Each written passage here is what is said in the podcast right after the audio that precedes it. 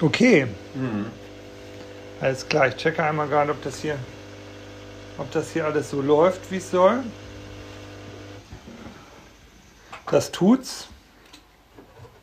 Scheint alles Es müssen nur 1, 2, 3. in Ordnung zu sein. Okay. Wir können starten. Joska, vielleicht kannst du uns, wenn wir über das Thema Freunde sprechen und Freundeskreis sprechen, einmal ganz kurz erzählen, wie du überhaupt ähm, ähm, Heino Jäger kennengelernt hast, wie es dazu kommt. Wann bist du ihm das erste Mal begegnet? 1964 in Schleswig. Heino war da Scherbenzeichner bei den äh, Vorgeschichtlern im in der Heiterbu-Forschung. Also äh, vorgeschichtliche Artefakte zeichnete er da. Und ich sah immer einen Mann durchs Schloss schleichen. Das Museum war ja im Schloss. Ähm, und der trug einen Mantel. Da war unten stand da Haus. Und das war ein Mantel aus einer, Wehrmachtsdecke oder Krankenhausdecke. Und äh, dieser Mantel, den fand ich faszinierend. So ein selbst, also so ein geschneiderter und so. Und äh, ich fragte die Leute immer so, ja, wer, wer ist das eigentlich? Und dann machten sie so eine Bewegung, als hätten die alle Tassen im Schrank. Und, äh, aber er ging mit uns zum Essen. Und äh, dann saßen wir beim Essen und dann sagte er, hob er ein Salatblatt seines Salattellers und sagte in diesen Salatteller hinein, kommen Sie ja mal raus. Und die anderen völlig entgeistert und dann habe ich gedacht, das ist der Mann, den muss ich Den du kennenlernen. besucht hast. Und dann haben wir, äh, habe ich ihn angesprochen und wir sind dann immer abends äh, zusammen, wirklich so im peripathetischen Schlendergang, philosophierend vom Schloss zum Bahnhof gegangen und haben uns da ein Abendblatt gekauft. Ist aber nicht gelesen, da gleich weggeschmissen. Es war nur, also wie die Gastarbeiter äh, abends zum Bahnhof gehen und in Zügen hinterher gucken, haben wir auch schon den Zug nach Kopenhagen und dann nach Hamburg hinterher geguckt. Und äh, ja, da habe ich ihn kennengelernt und es wurden dann ganz intensive Gespräche. Und dann habe ich ihn da aber verloren. Weil du da weggegangen bist aus der Stadt. Nein, ähm, ich war damals äh, Ausgräber, hatte so eine Grabung auf Sylt und war länger weg und kam wieder und da war er nicht mehr da. Und dann wurde mir gesagt, äh, ich sag, wo ist Jäger? Und da wurde mir gesagt, ja, der ist verrückt geworden, der ist in der, in der Irrenanstalt. Ach, das war seine, Selbst, äh, seine erste Selbsteinweisung. Ja, Ah, ja. in Kiel. Hm. Und dann hatte ich ihn verloren. Und äh, dann Schnitt ist die das, die ich anrufe, da musst du rangehen. Nee, nee, nee, ich habe mal weggedrückt. Und äh, ja, dann hatte, ähm, äh, war ich befreundet mit einem der Archäologen. Wir hatten auch manche, äh, manche äh, Grabungen zusammen und das war mal sehr schön. Und der wurde Direktor des Museums in Harburg, dem Helmsmuseum. Und äh, fragte mich, ob ich nicht zu ihm komme. Er hätte, das wäre so schwierig da mit den Leuten und alles. Und dann habe ich das gemacht und bin da hingegangen. Und als ich in Harburg war, wurde ich den Mitarbeitern ja vorgestellt, wurde das ganze Haus durchgegangen äh, mit allen. Und wir waren im Keller. Und dann sagte dieser Freund, ja, den Herrn musst du ja kennen, das ist Herr Jäger. Und da war er im Helmsmuseum. Ungefähr ein Jahr später oder wie lange war, war das später? Nach Das war Trennung? 67, vier, äh, drei Jahre. Drei Jahre waren da bestimmt zwischen. Also so lange hattet ihr euch nicht gesehen, ihr habt euch auch nicht verabschiedet sozusagen, Nee, ich sondern gar er nicht, war einfach war. verschollen. Ja, ich wusste, dass er, ich wusste, dass er in Kiel war, äh, in, auch in der Psychiatrie da. Und ich hatte da auch angerufen, aber die sagten, nein, da geben wir keine Auskunft, sind Sie Angehörige. Ach so. Hm. Also Also eigentlich verloren. Ihr er war, ver eigentlich er war verloren. mir verloren gegangen. Ja, sehr zu meinem Bedauern. Dann, dass, es, dass er ein, ein toller Mann war und äh, äh, es war auch ganz harmonisch immer. Wir haben uns immer gefreut, wenn wir, Wir sahen, er wohnte zuerst im Prinzenpalais, einem heruntergekommenen Hotel, in dem die Bundeswehroffiziere der Garnison ihre, ihre, äh, ihre Trennungsentschädigung versoffen. Und das wurde ihm aber zu teuer und dann zog er ins, in, in das äh, dortige Damenstift, äh, Kloster, evangelische Kloster. Die vermieteten, hatte er ein Zimmer, das hielt aber auch nicht aus, weil er einen Nachbar hatte, der, wenn die Dunkelheit anbrach, in dem Zimmer herumschlurfte und immer nur sagte, ist das furchtbar, ist das furchtbar, ist das furchtbar. Und dann gingen wir immer in eine Kneipe zur Lollfußtreppe, Lollfußtreppe.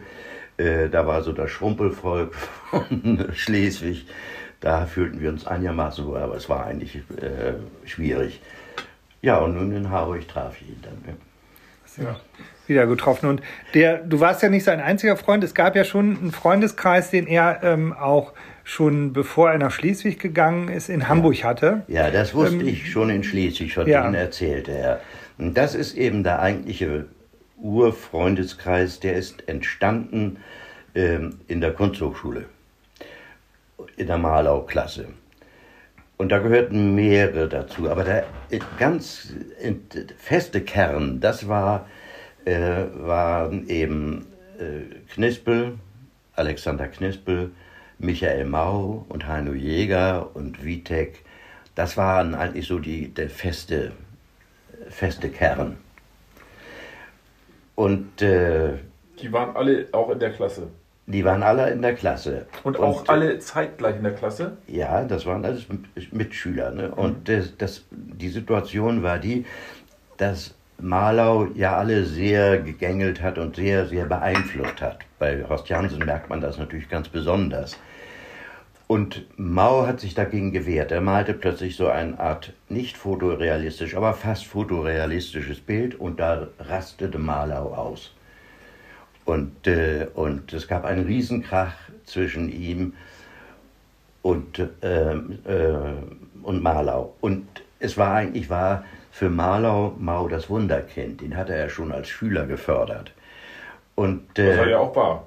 Ja, und äh, dann hat er, hat, war Mau völlig geknickt und, äh, und ging in den botanischen Garten und da begegnete er Jäger. Und er erzählte ihm das alles, weil Jäger von Marlau völlig in Ruhe gelassen wurde. Der saß für sich und arbeitete und Marlow guckte ihm manchmal nur so über die Schulter und äh, der, der, der, war außen vor und hoch verehrt offensichtlich von Marlow. Und er traf nun, äh, die beiden trafen sich im Botanischen Garten, nee, im, ja, im Botanischen Garten und äh, da, da, da da wurde dieser Zwischenfall wurde plötzlich zur Rebellion, an der sich Jäger nicht beteiligen musste, aber es gehörte Knispel dazu und äh, sie rebellierten gegen Marlau. Und das schweißte diesen Kreis zusammen, fest. Es waren quasi die, die neuen Realisten. Die neuen Realisten. Die neuen Realisten, die Realisten. Vor allen Dingen, weil das sich ja das entwickelte sich so. Und das geht ja durch diese ganze Geschichte dieses Freundeskreises, ein selbstbestimmtes Leben zu führen. Man hatte sowieso genug zu tun in dieser ja sehr publiken BRD der damaligen Zeit zu überleben. Die ist ja immer noch publik, aber äh, es ist ja auch immer noch eine Frage, wie überlebt man in diesem Scheiß. Und äh, darum ging es, jetzt Techniken zu entwickeln, in diesem Freundeskreis, wie kommt man gegen diese Bademeister und Jugendherbergsvater und, und äh, Hausmeisterkultur an? Kannst du die mal ähm, charakterisieren, so die unterschiedlichen Mitglieder der Truppe? Die waren ja doch auch sehr verschieden. Ja. Kannst du das so ein bisschen pointieren? So auf ja, also äh, Knispel kam wohl aus einer großbürgerlichen Familie und war immer sehr elegant äh, und englische Anzüge, Seidenhemden und äh, legte sehr auf Stilwert äh, und war ein großartiger Briefeschreiber und war, war, war ja auch aus der Malerklasse, zeichnete aber nicht, malte nicht, sondern fotografierte und zeichnete und malte nur für die Freunde. Aber wie hat, äh, wie hat äh, Marlow das denn als Grafik und Da Zeichnung? musste er, ja, ne, da gab es, aber es ist nichts von ihm erhalten. Doch Briefe, illustrierte Briefe sind von ihm Er hat die erhalten. trotzdem als, als Schüler angenommen, obwohl er kein Zeichner, kein ausgewiesener Ja, der, Zeichner die war. hat er ja, äh, er das hat er, er hat es ja gemacht in der, in der Klasse. Okay. Ne? mhm. Also die Arbeiten hat er abgeliefert, aber er, er hat keine Ausstellung gemacht und nichts. Ne? Und, äh, äh, und äh, es war aber alles, ähm, wenn er, die Seidenhemden waren hinten aufgerissen oder die Anzüge kaputt und, und so. Das ist, aber er war sehr auf Stil bedacht. Auch in der Einrichtung musste das alles stimmen. Und auch immer alles gleich. Und war der Mentor im Grunde. Die, die ganze Philosophie ist eigentlich durch Knispel entstanden. Dann Michael Mau war das Wunderkind.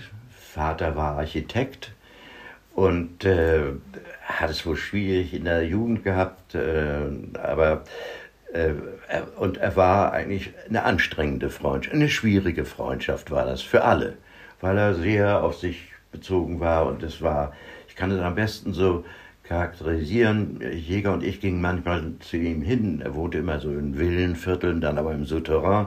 Und da saß er so in so einer Villa unten im Souterrain und malte an der Staffelei, was Jäger unmöglich fand. Ne? Das, also spielt so ein Maler. Ne?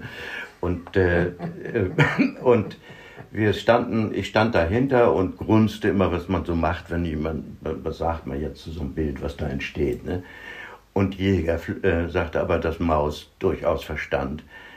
Loben, loben, loben. Und dann rastete natürlich Mau aus. Es war also immer so, dass Mau war schwierig, genial und vor allen Dingen auch ein Multitalent. Er hat zum Beispiel afrikanische Musik äh, nachgemacht, Vokal jetzt nur. Und das haben sie dem Völkermuseum, weil Jäger und, äh, und, äh, und Knispel auch im Völkerkundemuseum zeichneten, haben sie da in die, ins Archiv reingeschmuggelt und denen vorgespielt. Und die haben auch sofort da gesagt, ja, das ist Westafrika. Und das Ah, war ja. Mau. Ne? Und äh, äh, außerordentlich musikalisch. Also äh, ich, ich glaube wirklich, er hatte es absolut Gehör. Ich weiß, wir waren mal bei, im, da gab es so ein Innenlokal äh, in Hamburg, das gehörte einem Freund von uns, Lüders, das hieß das Hofrestaurant. Und die ganzen großen Fuzis da, einer hieß, glaube ich, Müller-Westernhagen oder und äh, da diese ganzen Leute, die gingen dann nach, der, nach, der, nach ihrem Konzert dahin. Mit Entourage kamen sie so reingewöhnt. Und Lüders machte schlechtes Essen für, für sehr viel Geld. Und, aber da musste man hin. Und es stand ein riesen Bechstein da. Und dann sagte er, sagte Lüders immer, geh jetzt mal ans Klavier. Und dann spielte er da. Und ich weiß, bei diesem Müller Westernhagen heißt er, ne? Ähm, äh, der saß da nur und die ganzen Weiber, die darum mal waren, die gingen jetzt zu diesem Flügel und standen um Mau herum. Und der spielte da grandios. Aber Und Mau konnte auch, konnte der wirklich spielen oder war das erfundener Kram oder hat, der konnte, konnte richtig Klavier spielen? Fantastisch. Du brauchtest dem nur, nur eine Melodie, äh, dann, ging das los. Und dann machte er, Der war Musiker eigentlich auch. ja, auch. Also genial. Ne? Und dann hat er diese, der war dann so wütend, dass er weggegangen ist. Ne? Und, aber die Leute sind, seine Leute sind geblieben. Und hat, er, und hat Mau auch gesungen? Ja. Also eigene Texte oder irgendwas? Nö, das nicht. Aber es, äh, alles, was, wenn er, ich habe eine Aufnahme von ihm bei Iris ähm, äh, auf dem Balkon. Äh, da hat er einen Balkonstuhl genommen und hat da äh, ein Reggae gespielt, also und gesungen. Das war unglaublich. Ne? Also total Du konntest sagen, mach mal Ja. das. Ne? Multitalent in allen Bereichen. er konnte alles nachmachen, auch, auch Gespräche. Er machte ja auch immer so ähm, Telefonanrufe äh, anonym, wie er es gemacht hat, aber jetzt live eben äh, beispielsweise Heiligabend bei Leuten anzurufen und sagen, ja, guten Abend, ich bin hier in der Telefonzelle, Sozialamt hat gesagt, ich darf bei Ihnen Weihnachten feiern, ich komme jetzt. Ne? Ja, das klingt nach Studio Braun. Ja, Ja, Ja. damals schon. Ja. Ne? ja. Ne? Oder äh, äh, ein Tapir hätte er dass sie, äh, das hat er im Völkerkundemuseum, er hat ein ausgestopptes Tapir, die ihn haben wollten. Ne? Und hat dann hat aber eine andere Telefon, äh, äh, eine aus dem Telefonbuch, die er gar nicht kannte, eine Telefonnummer angegeben, da sollten Sie dann Ah, anrufen, wann Sie kommen wollen. Um das Tapir. Und dann hat er wieder im Völkerkundemuseum angerufen, ja, ich rufe wegen des Tapirs an. Dann haben die gesagt, ja, aber die, wissen doch gar nichts davon. Ach ja, das ist ja, das war mein Bruder, der will das nicht. Und so. Okay. Und eine riesen Verwirrgeschichte daraus Ja. gemacht. Krass. Und der Wittek? Ja, Was war das für einer? Wittek war ein ganz schlichter Johann. Äh, äh, wohnten ganz eigentlich so unterm Dach mit einer Mutter, die äh, ihn wohl heiß und ähnlich liebte und war so ein ganz lieber, betulicher, war gar nicht intellektuell, aber sehr begabt, schrieb uns immer kleine äh, nicht uns, sondern ein Jäger und, und nicht mir, äh, schrieb äh, so kleine Erbauungsgeschichten. Ein paar habe ich davon noch. Und äh, war immer sehr erpicht an den Exkursionen teilzunehmen, mitzukommen. Das war insofern schwierig, weil er es eigentlich nicht verstand. Der war in sich so ruhend und so zufrieden, äh, dass der also gar nicht, nicht dieses Fluchtgefühl gar nicht hatte, das wir nun so extrem hatten. Und, äh, aber es musste dann doch über ihm gegangen, äh, also er hatte da wahrscheinlich keine Lust mehr. Jedenfalls eines Tages sagte er zu uns, ich gehe jetzt nach See. Und seitdem haben wir nie wieder gesehen. Ja, da ist er verschollen. Er ist verschollen. Auf dem Meer verschollen. Ja. Aber das muss, um noch ganz nachzufragen, wann, und tauchte der wieder auf? Nie. Ich weiß, wir wissen nichts. Ihr wisst, ihr, also er ist wirklich verschwunden und Verschwunden. nie wieder aufgetaucht. Nie wieder auf. Vielleicht ein Seemannsgrab oder Wirklich? irgendwo geblieben oder was weiß ich. Also die Nie Spur wieder. hört äh, quasi Spur auf abgerissen. und abgerissen. man weiß nichts. Nichts ist ja absolut, absolut wahnsinnig. Ja. Habt ihr da mal nachgeforscht, richtig später ja, nochmal? Die oder? Mutter war ja. dann gar nicht mal da. Wahrscheinlich war sie war auch schon äh, älter, war vielleicht gestorben. Also Wie alt war er da, als er verschwand? Also war in, meinem, in unserem Alter, wir waren ja alle fast gleich alt, also immer so drei Jahre Unterschied. Auch wie Jäger, also da wäre jetzt so 83, würde ich mal sagen. So, ne? Verrückt, weißt du, wie bei Rimbaud. Also, und, äh, Mhm. und, äh, also Rimbaud verschwand ja auch irgendwie mit 19, hat er sein Lebenswerk Ja. geschrieben gehabt. Und dann ist er zur See gefahren und ist dann in Afrika irgendwo Sklavenhändler geworden Ja, oder so. ja. ja, vielleicht ist er das, ja.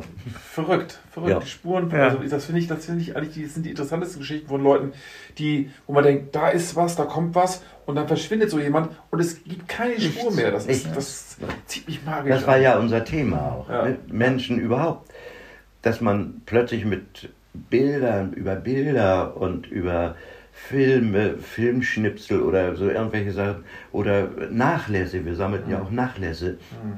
Menschen, ja, die waren ja mal da. Ne? Und, oder auf, durch, wir sind ja viel über Friedhöfe gegangen. Ne? Friedhöfe spielten ja eine große Rolle. Und da, unter diesen noch gepflegten Gräber, diese Massen von Knochenschutt, der da unten liegt. Sich ne? das vorzustellen. Das, das ne? waren doch, das, die hatten ein Leben, jeder Ja. Einzelne. Und Deswegen wenn du darüber nachdenkst, dann kannst du verrückt werden. Genau. Ne? Deswegen gucke ich mir diese Bilder, die du gerade gezeigt hast, auch so gerne an, weil Ja. das sind ja alles Menschen, diese alten Leute. Darum ging es. Was ist wohl aus denen geworden? Und so, Ja. das ist, du siehst nur so einen ganz kurzen Ausschnitt. Darum ging es. Mhm. Und nun, das, das war nun wirklich ein Wunder. Für mich jedenfalls. Ähm, zeitgleich, zum gleichen Zeitpunkt hatte der Schriftsteller Kempowski Mhm. und, äh, und dann hatte ich ihn Gottlob nachher kennengelernt. Und äh, das war also Nachjäger, so die, eine der größten Begegnungen, die ich hatte, Ja. weil er dieses Thema hatte. Ja. Ne? Und ich, ich habe ein Interview mit ihm, wo er sagt, ähm, zwei Dinge sagt. Ähm, äh, der ja Nachlässe, Tagebücher vor allem Ja. gesammelt in Ja. der ganzen Bundesrepublik Ja. Und dann das berühmte. Echolot gemacht hatte, wo er ein Band ist ein, äh, eine Woche. Ja. Genial, in der Zusammenstellung auch, ne? Er wo er eben sagt, ja, das sind Menschen gewesen. Er, das, man liest im Geschichtsbuch, der Zweite Weltkrieg dauerte von so und so bis so und so und das und das. Ja, und, und die Menschen. Mhm. Und dann hast du so ein Tagebuch und da schreibt der so jeden Tag drin, was er so im Krieg erlebt hat. Mhm. Und, und, da in die wirklich in die Details zu gehen und in die ja. äh, wirklich den Einzelschicksalen auch so auf die Spur zu kommen, das war ja was, was ihr immer wieder verfolgt habt, ja. auch über die, die Sammlung von diesen Nachlässen, ja. die, die ihr ähm, die ihr gehortet habt, richtig? Ja, ja. Und aber insgesamt äh, sind es ja auf der einen Seite die Nachlässe und die Einzelschicksale, es sind aber auch ja Orte, äh, die ihr gesucht und besucht habt. Ähm, es geht ja ähm, ganz viel in dem Freundeskreis darum, ähm, bestimmten, ja, du nennst es immer Stimmung nachzuspüren. Also eine bestimmte allgemein. Eine, es geht in den Briefen eine, immer um Stimmung. Eine Stimmung äh, äh, oder eine, eine Stimmung ähm, zu ergründen, ähm, die ja aber eigentlich in der Vergangenheit liegt. Also es ist ja so ein bisschen eine Rückgewandtheit auch, die dabei eine Rolle spielt.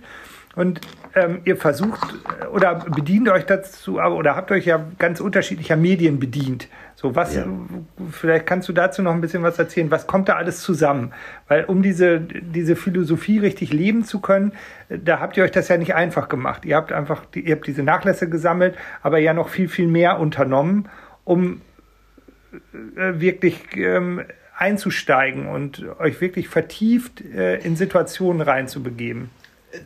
Ja, da muss man eben einfach sehen, die Gesellschaft, in der wir lebten, die wir tief verachteten. Für uns war so die, die beginnenden, äh, oder die, schon die, in den 50er Jahren beginnend so die Asozialisierung der bundesrepublikanischen Gesellschaft. Und zwar diese Entwicklung vom Bürger, was ja eigentlich ein stolzer Begriff ist, zum Verbraucher. Ich weiß, ich bin mit Jäger aus Lüneburg rausgefahren und wir fuhren äh, an so, äh, so vorbei, ich hatte es gar nicht gesehen und da war so ein Markt und da stand Verbrauchermarkt. Sehr guter Begriff übrigens. Und äh, daraufhin drehte Jäger durch. So weit sind wir schon. So nicht. Also ich kann nicht mehr. Das war also etwa außer sich. Verbrauchermarkt. Und die 68er hatten dann nachher den Begriff äh, Kulturverbraucher. Mhm. Und äh, dieses, dieser Verbraucher, diese Verbrauchergesellschaft, also diese, diese äh, individuelle Egozentrik, dieses, dieses nur sich und dann dieses Auseinanderdriften der Gesellschaft auch so in arm und reich so beinahe. Ne? Also diese, dieses sogenannte dann richten wir uns darüber auf, über den Begriff soziale Marktwirtschaft. Das ist ein Kontradiktion Adjekte. Marktwirtschaft kann nie sozial sein. Man Markt regelt den Preis und das alles. Ne? Und dieses alles und dann die Erfahrung, die man in diesem muffigen Land gemacht hat, ne, das haben wir ja im Film festgehalten. Diese muffigen Leute, keiner lacht und ich brachte aus, aus Brasilien äh, fröhliche Leute, arme, fröhliche Leute mit äh, auf, auf Film festgehalten. Das wurde, oh, das wurde sich angeguckt. Oder selbst aus den USA äh, verrückte Leute, die da auf, äh, einfach in, in Baltimore da im Hafen Musik machten. Mhm. Also, das brachte ich mit. Ne? Und, und, und sie selber wussten es ja auch durch die Reisen, die sie damals gemacht hatten. Und bei Mao entwickelte es sich äh, zu, zu, einer wirklich manischen Angst vor Leuten, ne, vor, vor, Menschen, dass sie einen, alle was wie damals schon, ne, äh, dass sie, dass sie einen anranzen, also diese Bademeister-Atmosphäre mhm. in Deutschland. Und das, das ist der Urgrund dieser Ängste vor, mhm. vor dieser Gesellschaft. Köhler hatte das mal richtig gesagt, da hatte Fichte Köhler gefragt, das hat er auch, glaube ich, in der Palette, ist es, glaube ich, drin, du, es gibt ja nur eine Partei, die heißt die NPD und, und äh, hast du davor Angst? Nee, sagt er, das Köhler, die Deutschen sind immer Nazis. Mhm. Ne? Mhm. Ne? Ja. Nicht von der Ideologie her, aber, aber äh, ihr, ihr geflügeltes Wort, das haben wir auch immer benutzt, äh, ihr geflügeltes Wort, äh, wenn schon, denn schon. Ne? Mhm. Und wenn schon, denn schon ist immer. Ne? Mhm. Und da gibt es keine Zwischentöne. Und diese Angst und diese Furcht, und da stellt sich dann die Frage, wie kann man äh, heil durch diese Gesellschaft kommen? Ich muss aber mal eine Frage reinstellen, und das ist eine, eine Grundsatz, ein Grundsatzproblem, das ihr in eurer Gruppe genauso gehabt habt wie wir später als Nachkommende. Nämlich der Widerspruch zwischen der Verachtung äh, der Gesellschaft und der Empathie, die man zugleich für sie hat. Wenn du sagst zum Beispiel, Kempowski sammelt diese ganzen Lebensläufe und Nachlässe und man guckt sich hier die Fotos von irgendwelchen Omas an und denkt, ja, was hat die wohl für ein Leben gehabt und so, dann hat man dabei ein empathisches Blicken auf diese ganzen Einzelschicksale und dass Kempowski diese Nachlässe gesammelt hat, ist, äh, äh, spricht auch für ein riesiges Herz, das er gehabt hat, ja. an diese Einzelschicksale zu denken. Das ist das eine. Auf der anderen Seite guckt man auf diese Gesellschaft und hat eine tiefe, ein tiefes Grundmisstrauen, eine Grundangst, eine, eine Grundverachtung für das, was du eine Hausmeistermentalität nennst, die ich genauso festgestellt habe als 18-jähriger Punk, wenn sie mir über den Gartenzaun zugeschrien haben, dich haben sie bei Hitler vergessen zu vergasen, solche ja. Sachen. Das habe ich ja. mir auch noch anhören ja. müssen. Das ist doch ein Grundwiderspruch, den wir und ihr aber auch so erlebt haben müsst. Auf der einen Seite blickt man empathisch auf die Einzelschicksale, auf der anderen Seite verachtet man die, das, das Ganze. Ist das nicht merkwürdig, diese, dieser Widerspruch? Das ist merkwürdig, aber wenn du Nachlässe sammelst, dann kannst du genau differenzieren. Es gibt Nachlässe, da kannst du kotzen. Ne? Ich habe hab so einen Briefnachlass hatten wir von einem, äh, ja, da war nachher Schriftsteller, sogar ziemlich bekannt. Der war äh, so ein Wunderkind im Dritten Reich. Er war aber in Wirklichkeit waren die ja gar nichts. Ne? Das waren ja keine Nazis, das waren, die waren gar nichts. Die waren immer das, was die Zeit gerade ist. Ja. Und äh, da, da, schreibt er also an seine Eltern, ja, er müsste dann nun ausziehen, 1933, er müsste ausziehen aus der Wohnung, denn die Frau hätte jüdischen Verkehr. Ich kann dem Mann aber nur, dass er Israelreisen machte, für Studienreisen deutscher Akademiker. Ne? Die, die haben, und das da kommt ein ganz wesentlicher Punkt. Wir lebten, also die sogenannte Mitte, wie die sie auch jetzt so hofieren, also die Kleinbürger. Die Kleinbürger haben keine Geschichte, sie sind normendiktiert, immer modern, ein bisschen hinterher, immer modern und immer gehetzt, mit der Zeit gehen zu müssen. Die sind immer gleich. Und die sind, äh, und wenn du die Nachlässe studierst, da merkst du plötzlich, es gibt auch andere. Mhm. Ne? Das heißt, diese, von denen reden wir doch eigentlich. eigentlich von denen wir, reden wir, wir und die, die suchen wir. Es gibt Nachlässe, mhm. die sind zum Kotzen, weil es eben so diese sogenannte Mitte ist, mhm. ne, die jetzt auch ja so mhm. hofiert wird. Mhm. Und die wird immer hofiert, jedes System braucht die Mitte. Mhm die ist fragil, weil die plötzlich ganz äh, abdriften kann und, und äh, Ideologien zum Opfer fallen kann. Das ist, die ist völlig fragil, aber weil sie eben immer, immer opportunistisch ist, äh, ist sie so gefährlich und so beängstigend. Mhm. Die scheißen dich ja auch an. Ne? Klar, und sie haben und große Macht, melden dich, ne? melden dich. Ne? Also mhm. in dem Moment, wo ein System Geheimdienste braucht, um, um sich erhalten zu können, kannst du sie mhm. vergessen. Das ist ja auch die Doppelmoral, die dabei eine entscheidende Rolle spielt, ja. die da äh, omnipräsent ist dann eigentlich in der Situation. Mhm. mhm. Und Aber dennoch gibt es, um ganz kurz, um das nochmal einmal abzubinden, es gibt unter, in, die, in der Mitte und überall in dieser Gesellschaft immer einzelne Gestalten, äh, ja. für die es sich lohnt, empathisch zu bleiben. Darum sitzen wir hier drei genau. zusammen. Mhm, genau, ne? das, äh, das, wollte ich einmal festgestellt ja. haben, denn das kann, also dass wir, dass wir nur Scheißleute haben, das kann nicht sein. Aber wie winzig klein ist der, ja. Äh, ist der, mit dem du ganz offen reden würdest und dem du, äh, was du ja in, der, in einer größeren Gesellschaft nicht kannst, mhm. freimütig irgendwas äh, äh, sagst, so dahin sagst, ne? Mhm. sag dann doch mal irgendwie äh, äh, ein Afrikaner, nenn ihn mal, wie man ihn früher genannt hat oder so. Ne? Das, das warst du ja alles gar nicht. Unter Freunden äh, ist das alles möglich, da braucht man sich keine Fesseln anzulegen. Ich habe mal ein, ich, äh, ich kann es selber an einem Beispiel, Jäger hat viele Beispiele. Ich, ich habe mal, bin mit Zigeunern gereist, also richtig mit ihnen äh, gereist, weil ich dieses Volk liebe, weil dieses Volk es geschafft hat, seit dem 15. Jahrhundert in dieser Gesellschaft, die immer gleich war, zu überleben. Mhm. Ne? Und, äh, zu überleben, das ist schon ein Verdienst ohnegleichen. Ne? Mit denen bin ich gereist und ich äh, habe diese Gespräche, die ich geführt habe, oder die Erlebnisse, das habe ich alles aufgeschrieben und habe es dem Verlag gegeben und haben gesagt, ja, schön, wunderbar, können wir aber nicht machen.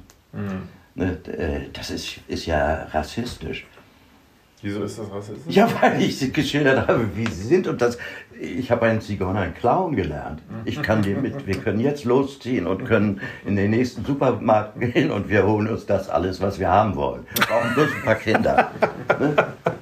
Das hat, ne, weil, weil ich doch nicht mit dieser, die gehen doch an, erstmal gehen sie immer an, sie gehen immer von ihrem Denken aus. Mhm dieses Abartige. Mhm. Ne? Und unterstellen es natürlich auch dem Gegenüber. Ja, das, was richtig und falsch ist, wird irgendwie gesetzt in einer ganz ja. eigenen Norm. Und man, du, du, sprichst davon, wie man sich davon im Prinzip lösen und befreien kann oder wie man da ja, versucht, sich es. da wie daraus zu befreien. Ja. Und diese, diese, ähm, diese äh, oder was sich daraus ja entwickelt hat, ist dann ja eine Sehnsucht eigentlich für eine andere Zeit. Also so ein bisschen, äh, die, du hast das geschildert, die Angst, die da ist, ähm, äh, oder in der damaligen Gegenwart, da war ähm, die Verachtung auch gegenüber der Gesellschaft, die ihr gehegt habt. Und dann gleichzeitig habt ihr dann ja aber ein riesiges Interesse und eine große Begeisterung entwickelt für die Vergangenheit. Ja. Um welchen Zeitraum ging es da eigentlich genau? Ja, von Anfang. Also ihr habt euch ja nicht fürs Mittelalter äh, jetzt interessiert. So, das war ja, da war ja nicht so der Fokus drauf, sondern es war ja schon, ging ja schon. Ja, das spielt ja jetzt. Ums 19. Ja, 18. Es, es spielt natürlich. Wir hatten. Ähm, was hat einen Menschen geprägt? Was hat uns geprägt? Und da hatten wir das eingeteilt in die präuterine Phase, das ist also die Phase vor der Zeugung. Die haben wir aber ja, äh, die Gene beispielsweise, das wusste man damals nicht. Wir bedachten ebenso die Erinnerung, ich habe ja meine Großmutter noch gekannt. Meine Großmutter ist 1873 und, und äh, 73 äh, geboren. Mhm. Ne? Und äh, wir haben ja Wurzeln durch Erzähltes, Erahntes. Und, und darum wohne wohn ich ja hier mit, mit diesen ganzen Leichen, ne, die an, dem, an, der, an der Wand hängen. Das ist meine präuterine Phase, die Kindheit, die Kleinkind, äh, da gibt es ganz massive Prägungen bei mir zum Beispiel. Und das ist die Kriegszeit, mhm. der Ende des Krieges. Ihr seid ja mitten und die Jugend, geboren. Und die Jugend. Und das sind wir. Und äh, das ist auch Geschichte. Und wenn man mit seinen Toten lebt, dann lebt man mit der Geschichte. Denn alle die hatten eine Rolle gespielt. Mhm. Mein einfacher Pinchovius äh, Förster, der war im Krieg 70, 71 und äh, sein äh, Vater war 1813. Mhm. also das ist Geschichte. Ich bin Geschichte. Und wir alle sind, äh, und das, dessen waren wir uns besucht, ganz massiv bei Knispel. Mhm. Und auch bei Jäger. Und, äh, und Jäger war historisch insofern äh, gebildet, da muss ich euch was zeigen. Das habe ich, glaube ich. Das ist, mhm.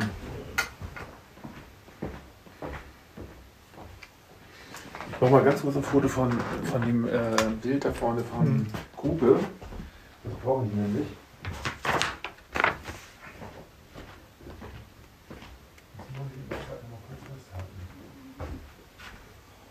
Ach ja, machen wir ein paar so.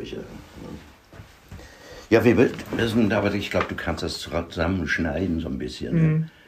Ja, ja, ich werde das dann versuchen, noch so ein bisschen zu sortieren ja. am Ende und dann schicke ich euch das einfach zum. zum ja. Dann gucken wir, wie das, schwierig, wie das gut passt. Weil es so schwierig ist. Es ist ja auch schwierig, genau. wie das verzahnt ne? ja. und wie das sich entwickelt. Ne? Mhm. Ich darf kurz ein Foto machen von dem. Ja, ja, natürlich. Machen, ja. Erzähl ruhig weiter. Ja. Er hatte, ähm, er war ja historisch sehr interessiert. Das ist eine Weltgeschichte. Und das ist eine Geschichte, das ist das erste Geschichtsbuch in Schleswig-Holstein noch unter englischer Lizenz. Mhm. Kann ich jedem Historiker empfehlen, weil es nicht nur Ereignisse schildert, sondern es ist die Weltgeschichte in Dokumenten, nicht in Dokumenten, in Augenzeugenberichten mhm. und, äh, und äh, das kannte er auswendig. Also eine ganz andere Form der Geschichtserzählung, ja, Englisch, ein ganz anderes englische, Narrativ. Ne? Mhm. Englische. Bei uns ist ja Geschichte immer ideologisch. Geschichte ist immer, äh, in Deutschland legitimieren sich Parteien, äh, Verbände, alles legitimiert sich historisch. Und seit dem 19. Jahrhundert, da muss man eben wissen, das 19. Jahrhundert der Bürger hatte keine Geschichte zum Ende des 18. Jahrhunderts. Die Geschichte waren die Geschichte der Königshäuser oder ja. der Fürstenhäuser. Das war die Geschichte. Der äh, Weißkunig und was weiß ich jetzt alles, Maximilian und die Kaiser schrieben die Geschichte ihres Hauses. Eine Bürgergeschichte gab es nicht. Und jetzt eroberten sie sich eine Geschichte. Und das ist das deutsche Verhängnis. Sie machten sich eine Geschichte selbst. Der Grimm äh, schreibt also zum Beispiel mit Tacitus kam Morgenluft in die Geschichte, mhm. in unsere Geschichte. Und dann hatten sie sich die Germanen als Vorbild genommen, weil die ja so großartig von Tacitus geschildert werden, so ursprünglich. Das, ne? Und nun war das aber alles nicht in, in Form zu bringen und dann stifteten die Hainbündler die Eiche als Symboldeutsch. Denn die Eiche hat festgehalten in ihren Jahresringen unsere Geschichte. Dann wurde die heilig gesprochen. Und sie haben ihre, und die bürgerliche Emanzipation ist immer, sie haben sich immer an Kriege angehängt. Sie haben keine Revolutionen gemacht, sondern sie haben Kriege genutzt, die Befreiungskriege. Da entsteht dann die Fahne Schwarz-Rot-Gold als Symbol für Großdeutschland wie verrostet unsere Geschichte ist. Die Nazis laufen mit der schwarz-weiß-roten kleindeutschen Fahne rum, die symbolisiert die Hansestädte und Preußen, schwarz-weiß-rot, als, äh, als äh, weltoffen und agrar. Ne, so hatte Bismarck sich das vorgestellt. Und die schwarz-rot-goldene, äh, äh die Uniform der, der Lützower Jäger. Mhm. Mit dem Frankreich-Hass. Ne? Dieser Hass. Und es ist ein, es ist, und so, die Bürgergeschichte ist eben ein gerader Weg zur Nazizeit. Mhm. So eine Neuschöpfung. Eine Neuschöpfung im Prinzip, man schreibt sich neu, äh, entwirft Immer sich eine neue schreibt Geschichte. Man sich neue Geschichte. Und äh, Einhard war das Geschichtsbuch äh, der, der 90er und äh, dann nachher der 20er Jahre des, des, mhm. äh, des äh, äh, also im 19. Jahrhundert und 20. Jahrhundert, ja. Und um das zu verstehen, auch diesen, dieses Phänomen, diesen Prozess zu verstehen und zu, äh, und zu hinter, um zu hinterfragen, was passiert denn da eigentlich, wie kommt es eigentlich zu, wie entsteht dieses äh, Geschichtsbewusstsein, was euch dann ja auch indirekt geprägt hat. Ja. Ähm, das ist so ein bisschen der, der Dreh- und Angelpunkt, wo ihr angesetzt habt äh, mit eurer Forschung, nenne ich es mal, mit eurer Feldforschung. Ja, ja. Mhm. ja. Und naja, und das ist eben diese präuterine Phase. Das, da kommt ein Kulturbegriff dazu, dass wir festgestellt haben, dass die Deutschen nicht wissen, was Kultur ist. Die, wenn du einen Normalen fragst, dann sagt er, ja, Kultur kommt von Pflege. Ein Kulturamt ist, macht Ackerbau, Pflege und Flurbereinigung und äh, Anbaukultur. Ne, Anbaukultur und Landschaftsgestaltung. Das ist ein Kulturamt. Und es ist interessant, dass die Städte, die also sehr spät mit Kultur anfangen, immer Kulturminister haben. Das wäre eigentlich so eine Landwir eine Landwirtschaftsbehörde. Ne?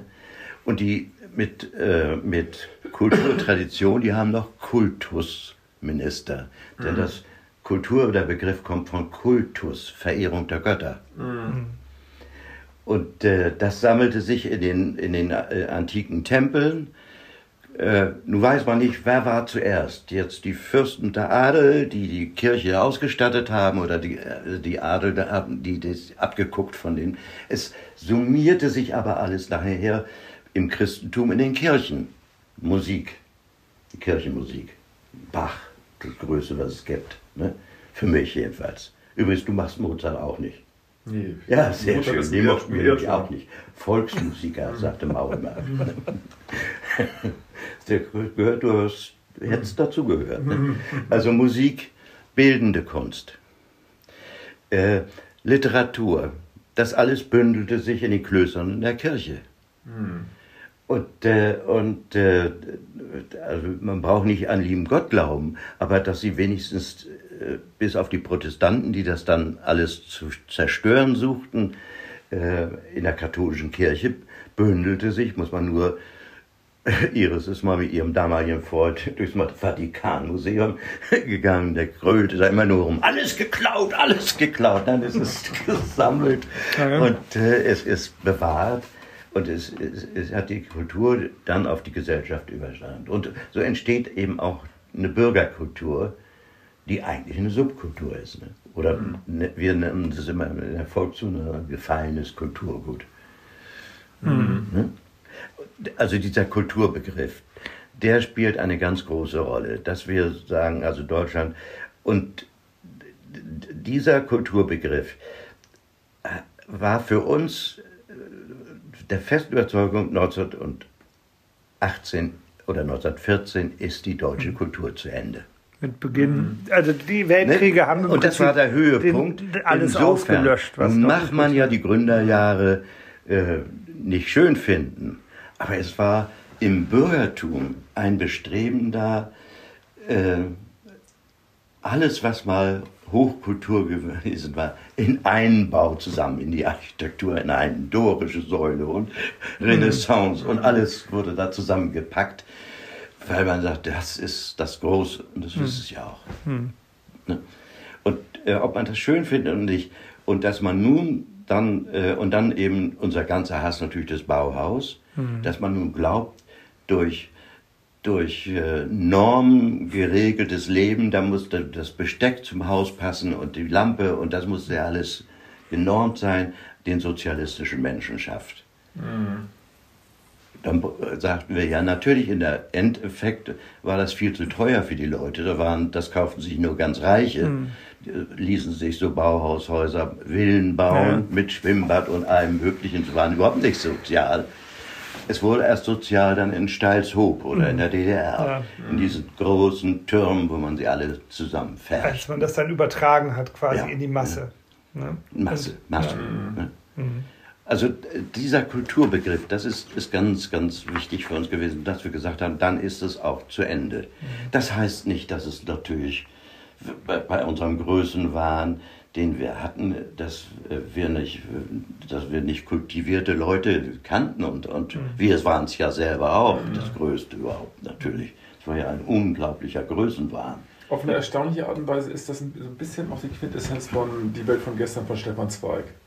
Ja. Der schreibt irgendwie, das hört 1914, ja. bricht das zusammen, 1918 ist es weg. Ja, ist weg. Und das, was wir nicht geahnt haben, als, also ich als äh, viel zu spät geborener, wenn man das mal so ähm, formulieren will, ist, dass die Zeit davor, ich habe immer gedacht davor, das wäre, also die Zeit vor 1914, das wäre die harte Zeit des deutschen äh, Volkes, in dem quasi diese, diese schwarzen Erziehungsmethoden mit Schlagen und Kinder kaputt machen, das wäre so eine, das war für mich eine dunkle Zeit. Mhm. Und da habe ich mich, glaube ich, getäuscht. Also in dem, was, was, also, naja, oder sagen wir mal, es gab das und das. Wie Stefan Zweig über diese Zeit schreibt, und der kommt natürlich aus, aus geordneten Verhältnissen, der beschreibt das sehr zärtlich und er sagt, also das war eine Zeit, die sich stark unterschied von der Zeit danach und die unglaublich viele Vorzüge hatte, die danach sofort vergessen worden sind, in mannigfaltiger Art und Weise. Das ist, war für mich wie ein Schlüssel. Auf einmal habe ich gelernt, diese Zeit nochmal anders zu sehen, als ich sie mir vorgestellt habe. Äh, äh, die eine Zigeuner, eine alte Zigeunerin hat mir mal gesagt, in den 16 Jahren, wo ja nun die Kinderverzärtelung losging, ne, mhm. äh, was müsst ihr eure Kinder hassen? Mhm. Ne, was macht ihr mit denen? Und du weißt ja auch, wie viele 68er, die Kinder, die so in, groß geworden sind, was das für bei diesen engagierten Eltern für sie für eine Qual war. ne? Und damit überhaupt zurechtzukommen. ne? ja, das, das war ja alles Fall. verlogen. Es war ja auch, es wurde, Zwang wurde immer ausgeübt. Mhm. Ne? Und nicht umsonst. Meine Mutter verhinderte ja meinen Schulbesuch, Regeln. Also mhm. richtig, systematisch. Ich kann ja. euch die Entschuldigungszettel, äh, äh, habe ich noch gesammelt, welche, dass ich mhm. da nicht hinging. Und jeden Morgen sagte ich, geht doch nicht hin. Ja. Habt ihr so ein bisschen auch der, der Heimatschutzbewegung nachgetrauert? weil da ja ein ganz, eine ganz ähnliche ja, Gefahr ja. Äh, so, so gebannt werden ja, sollte. das war aber zu ideologisch. Ja. Was wir, also das, das nächste war ja, erstens mal, der, der zweite Punkt war, um dabei zu bleiben, war, Fortschritt ist immer scheiße. Also Fortschritt ist immer zum Nachteil.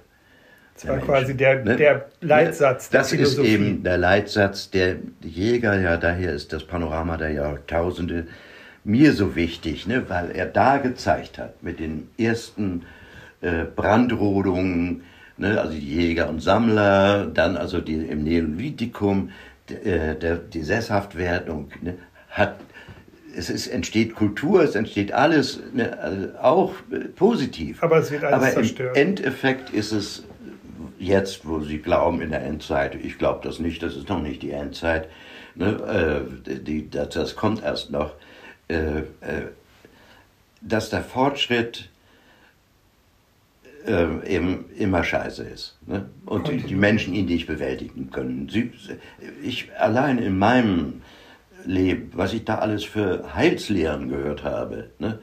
die, da war ich Gottlob immer immun. Wir waren dagegen immun. Nicht? Also wenn du es gewagt hattest zu sagen, also Jäger hat es mal gemacht, ich habe das, also da war ich sogar dabei, äh, äh, mal darauf hingewiesen, wenn so ein Atomkraftwerk explodiert, was dann wohl so passiert, ne? war damals noch nicht. Ein Quatsch, das ist das sicherste, was es überhaupt gibt. Und da wurdest du ja in Grund und Boden in den 60er Jahren, Anfang der 60er Jahre geschimpft. Ne? Und dann, äh, dann äh, war das äh, das nächste, die riesen Angst vor dem, vor dem Ozonloch. Also dieses Ozonloch und was weiß ich. Ne, Das war eine, eine riesen äh, FCKW war da schon vorbei. Da hatte der äh, Dupont ein neues Patent. Ne, Und, und äh, äh, das wollte es verkaufen, wollte, dass dieses Pat- alte Patent für FCKW nicht weiter äh, produziert wird, was wäre Konkurrenz gewesen. Also immer zu was Neues. Oder jetzt E-Autos. Ne? Also äh, so ein Quatsch, ne? so Lithium ist das giftigste Zeug. In Serbien protestieren sie schon dagegen, ne? weil die, die, die Tiere da krank werden von diesem kleinen Probeabbau. Es, es wird also immer schlimmer. Man kann es eben ganz viele Beispiele äh, sagen. Sie, es ist, das Problem ist die Überbevölkerung. Ne? Ja, das ist eine, eine Grundsatzdebatte, wo es richtig, richtig, richtig schwierig wird, weil, äh, weil erstmal ist es so, wie es ist. Ja, aber so die, ich, ich wollte es nur sagen, Fortschritt ist etwas Unwägbares, das weiß ich nicht. Das ist ein, ein, ein Scheck, ein Wechsel auf die Zukunft. Aber ich weiß, was die Vergangenheit ist. Die, die, da, und wenn ich die Vergangenheit jetzt, wenn ich die Gegenwart mit der Vergangenheit, äh, äh, mit dem Wissen der Vergangenheit meistern, dann wäre ich richtig, dann läge ich richtig Mhm. was noch wertvoll ist. Ne? Und, und ne? Mhm. da gibt es viele Beispiele, was man plötzlich wiederentdeckt, äh, Mhm. was doch nicht so unsinnig gewesen ist. Ne? Hm. Und diese Vergangenheit, das ist kulturell, das ist wissenschaftlich. Zum Beispiel äh, habe ich mich immer gefragt, ich habe ja nun viel Forschungsarbeit gemacht, Bücher darüber geschrieben und so. Und ich habe immer gedacht, wo, wie ist es möglich, was die Grimms so gesammelt haben mit der Postkutsche oder wie sind die ne, äh, äh, ohne Maschine, ohne Rechner? Hm. Was müssen die für Hirne gehabt haben? Ne? Ja. Oder, äh, oder die, die, da, da gibt es so Kögel, ein, ein Meteorologe, was der, seine Bibliothek, oder ich habe mal Teile gehabt von der Bibliothek des, äh, ist auch so ein Nachlass, die haben Jäger und ich gerettet. Äh, seine Bibliothek mit Randanstreichung, der war Theologe und, und, und, äh, und bei Wilhelm I. Hofprediger mit einem Wissen wird, also die, allein die Bibliothek und die Anstreichung in den Büchern, das ist unglaublich. Ja. Das kann man sich heute nicht mehr vorstellen. Ja, Das ist wirklich dieses Bildungsfundament. Ne? Mhm. das ist ein ganz anderer Umgang. Sag mal, eure, eure, ähm, euer Freundeskreis war ja eine reine Männergesellschaft, oder?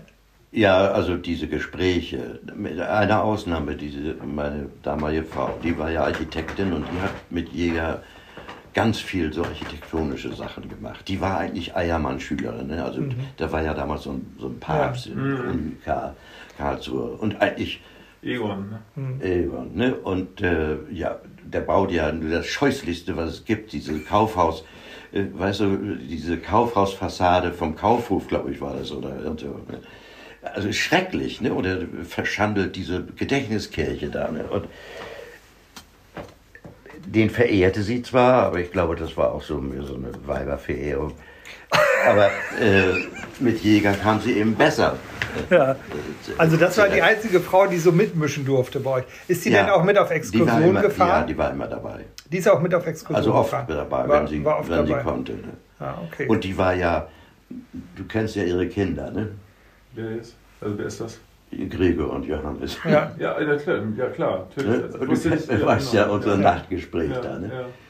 Äh, die, die war anarchistischer als, als mhm. wir. Ne?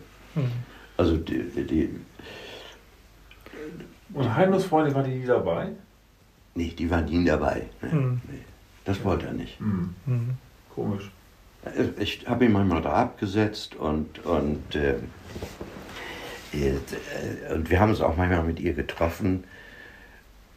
Aber äh, wir haben uns, gerade neulich ein langes Gespräch hatte ich mit Hilka, wo sie sagte, ja, sie hatte so ein schlechtes Gewissen, sie hätte sich ja nachher überhaupt nicht mehr um ihn gekümmert. Ich sagte, das, das mhm. wäre auch, ja, und Harold dann immer dazwischen mhm. und so. Mhm. Ich sagte, es wäre auch gar nicht gegangen. Ja. Es ist ja, ja. auch eine, eine, eine, komische, man kann sich ja auch nicht sein Leben lang um jemanden kümmern, von dem nee. man sich dann auch irgendwann nee. getrennt hat. Nee. Und das war ja auch nicht ihre, ähm, ihre Welt eigentlich. Ne? Das ist ja nicht, da, konnte sie sich, glaube ich, nicht mit identifizieren. mit kam dieser, mit dieser aus, aus Thunum nicht? Und, und also kam aus einem behüteten Elternhaus und hin nach Hamburg und kam jetzt in diesen Künstlerkreis. Und das war für sie ja eine Entdeckung, unglaublich. Ne? Mhm. mhm. Und es gab ja bei euch so bestimmte Rituale, also neben den, also einmal gab es ja die Exkursion, da kannst du gleich vielleicht noch mal kurz was drüber erzählen, wie die so funktioniert haben. Ja. Dann gab es ja aber auch ähm, immer mal so regionale äh, Wanderungen und solche ja. Sachen. Ja. Und ähm, was gehörte da noch dazu? Gab es noch so feste Dinge, gab es feste Treffen? Gab es irgendwie, hatte der Zirkel so einen festen Anlaufort? Gab es irgendwie, wo hat man sich immer getroffen? Also gab Im da Reichshof. So, Im Reichshof, das war der. Also das, das äh, war die Stammkneipe das, sozusagen. Das war eben, das, das wurde richtig vorbereitet. Ne? Also da fuhr man dann ich mit meinen alten Autos immer, da, da, da, aber er bestand drauf, nicht oben zu parken, sondern äh, da fährst du dann so ganz steil so einen Keller und dann kommt da ein Mann und übernimmt dein Auto und das wird dann so ein Kasten gefahren und das, ja, richtig, diese. Äh, richtig das mit, so, er mit so einem pkw Mein Problem war, dass ich dieser ja. steil Ding nicht mehr hochkam. Immer. äh, beim Rausfahren. Und der rollte sie aber. Also es war immer Drama. Und dann wurde, wurde dann äh, das, da hatten wir dann einen Kellner, Herr Schmidt, da gehört es, machte meine Mutter immer das, meine Mutter, und das habe ich übernommen. Da ging es immer darum, dass ich immer als erstes frage, was machen Ihre Füße? Mhm. Ja, ich habe jetzt Einlagen gekriegt, weil Kellner natürlich immer Fußlagen haben. Ne? Und dann sprachen wir über seine Einlagen und er seine Spezialschuhe hatte und sowas alles. Ne? Also das war immer die Einladung. Und dann sagte er, meine Herren, das Hauswasser, ja selbstverständlich, die haben ja so einen, so einen ganz tiefen Brunnen mhm. und dann kriegst du, äh, wenn du das sagst, bekommst du diese Karaffe mit dem Wasser. Ich trinke kein Wasser, ich könnte kotzen bei Wasser, aber da habe ich es getrunken. das gehört einfach dazu. War das gehörte dazu. Ne? Und dann, da wurde ja gespart. Wir hatten ja gar kein Geld, ne? da wurde aber richtig gespart. Ne? Mhm. Und äh, das war, und dann waren da drei Männer, die da oben auf der Empore standen und Glühwürmchen, Glühwürmchen spielten. Also, ne? Im Foyer. Also das war ja unglaublich. Tja, das ist, dieses Grandezza gab es ja bis vor acht Jahren noch, haben sie das alles weggeräumt jetzt so. Das ist ja, ja, ja, nicht mehr, das ist alles weg. Auch die, ich glaube, die Auch drinnen, diese, dieses. Alles, das, das ist alles okay, also, das gibt es doch die Grundaufbauten, aber all das, das was ist da ja die Kap Polonia, glaube ich. Ne? Das ist ja das Schiff, ein, der Speisesaal ja, eines Schiffes, ja, ja. das abgewrackt ist. Und der Friseurgeschäft dazu, auch von diesem Schiff, das war original in Schleswig. Mhm. Da äh, Jäger ging eigentlich äh, nicht häufig zum Friseur, aber da ging er hin. Ah ja, okay. Spitze schneiden lassen. Okay. Das heißt, da, da gab es immer ritualisierte Äh, Treffen. Das waren ritualisierte Treffen. Und dann bei Nagel noch. Mhm, klar. Da war's. Und obgleich es nicht schön war, Aschinger gehörte auch, nicht Aschinger, ähm, da, wie heißt der Fischmensch da, dieser große, der jetzt auch rausgeschmissen ist. Fischer. Fischer, ja. Ne? Daniel Wischer. Der, äh, Daniel Wischer, ja. Ah ja, das waren die Das, drei. Dann, ja Lokale doch, und dann hatten wir, da gab es ja, und dann das Bierhaus am Schulterblatt, das war natürlich Mhm. mit den, ah, Aber die waren ausgesucht sowohl nach Personal Sachen, ja. als auch Ne? wahrscheinlich auch nach Personal und nach Interieur. Ja, Das waren so die das beiden war ganz wichtig. Das Interieur war wichtig und dann war, ja, und ganz äh, wichtig war, als normale Exkursion, die eigentlich immer regelmäßig war nach, äh, ähm, na, dieses Schöneich-Karolat-Gut deiner Marsch. Hm. Ich komme noch drauf. Aber Marienhof wart ihr doch auch. Und du hast mir nicht gesagt, dass Hm? diese Kais- da, die Marienhof da bei mir an der Ecke, dass das ein kaiserliche, diese Kaiserecke Ja. oder was es war. Ja, ja. Aber da war ich schon als, als das hat ich Ihnen gezeigt, weil ich da als äh, so in den 1955, 56 Mhm. da schon war. Äh, und dann später war ich ja Vorstand in einem monarchistischen, nicht Mhm. Vorstand, sondern Jugendgruppe. Einziger allerdings nur äh, äh, in einem monarchistischen Verein. Ne? Äh, und da hatte dann immer ähm, die Hamburger Gruppe der Monarchisten entzückende Leute. Ne? Aber ich ich habe ja das im Film, hast du den Film eigentlich, habe Ja. ich den euch Ja, gezeigt? ja. Entzückende Leute. Ne? Das ist ja auch Ne? Teil, der Sammeltätigkeit letzten Ja. Endes, ne? diese alle mitzunehmen. Aber das war lange vor Jäger. Mhm. Das daher war ja bei Jäger und mir schon in Schleswig sofort. Da habt ihr euch Da, da, zusammen. als ich ihm das erzählte, ja, kann, kann man da noch hin und so weiter. ne? und, Wollt ihr sofort auch ne, Mitglied äh, sofort, weil das Ja. war, diese Versammlungen waren Dann gab mit, mit diesem Widerstands, äh, da war einer im, im Nazi-Widerstand, äh, der, ähm, der, der äh, Herr Schott, der war beim TÜV für Dampfmaschinen, da gab es aber nun nicht mehr so viele, ne? für Dampfmaschinen. Und während des Krieges ist er durch Deutschland gereist, war auch unabkömmlich und hat Dampfmaschinen kontrolliert und kam dadurch in die ganzen Städte. Und der schrieb, überall wo er in den Städten war, was höchst gefährlich ist. So hat die Gestapo nämlich meistens die Leute gekriegt mit die Reisetätigkeit. Und hat an die Häuserwand geschrieben immer den Satz, äh, lieber ein Kaiser von Gottes Gnaden als einen Verrückten aus Berchtesgaden. Herrlich. Ja. Sag mal, die Exkursion, die ihr gemacht habt, die ging ja sowohl in die Nachbarschaft, also Ja. Lüneburger Heide, Sachsenwald. Das war, so, war ja immer abends fahren wir so, da jetzt mal eben. so ein kleiner, kleiner, schneller Ausflug Ja. noch, aber es gab ja auch richtige Reisen. Wilhelmshaven war schon größer. Also schon- Wilhelmshaven war ein Wallfahrtsort, weil da waren noch alte Kasernenanlagen und das Schönste war noch, das war jetzt so ein, das Bahnhofs, äh, die Bahn, das Bahnhofsrestaurant, das war so Anfang der 50er Jahre. Also alles so mit Azella, nannte Ja. man diese, diese Kunstbespannung. Und eine Bockwurst schmeckt dir zum Kosten, aber, Kotzen, aber war so arrangiert, dass so altmodisch mit so einem Salatblatt oben. Also das, das wurde war bestellt. Ne? Das wurde bestellt. Und natürlich äh, war wahrscheinlich die ganze, das Thema Marine, äh, äh, Marine Standort, ne? ein das großes auch, Thema. Ne? Nicht? Und, und Also äh, das Industriegebiet da und dann vor allen Dingen auch die Innenstadt. Ne? Die ist, habe ich jetzt neulich festgestellt, ich mache ja immer noch Exkursionen. Es ist erschütternd manchmal, was dann nicht mehr da ist. Ne? Und man sollte es vielleicht nicht tun, aber die, was noch da waren, penisartige Bunker, die stehen auch in der Stadt. Also als Mhm. Schwänze siehst du da überall, die ragen heraus. Einmalig habe ich in ganz was Deutschland nicht gesehen. Was für einen Zweck haben die? Bunker, Also Luft. Luftschutzbunker, ja. kurz einmal Pause machen. Mhm. Läuft alles da? Ja, der- Also Exkursionen, dann äh, und dann eben die Reisen. Ne? Ich tausche mir eben hier die Batterien nochmal aus. Hm? Ich tausche hier mal einmal die Batterien Mhm. aus. Ja, und dann eben richtige Exkursionen mit rein, immer mit diesem Frühstück vorher, ne? also diese organisierten. Und da spürte eben Regine nicht, ne? aber die war auch außergewöhnlich. Ne? Mhm. War auch mehrmals in der Psychiatrie ne? und so. Das, das, gehörte dazu zum guten Ton. Ja, natürlich. Ab und zu mal eine kleine Auszeit. Mhm. Nee, ja, weißt du auch, ein Künstler ohne Depressionen ist kein Künstler. Ne? Nee, das, das gibt's gar nicht. Sehe ich ähnlich. Ja. Zwangsläufig. Das ist, muss sein. Also sonst ist er unsensibel und.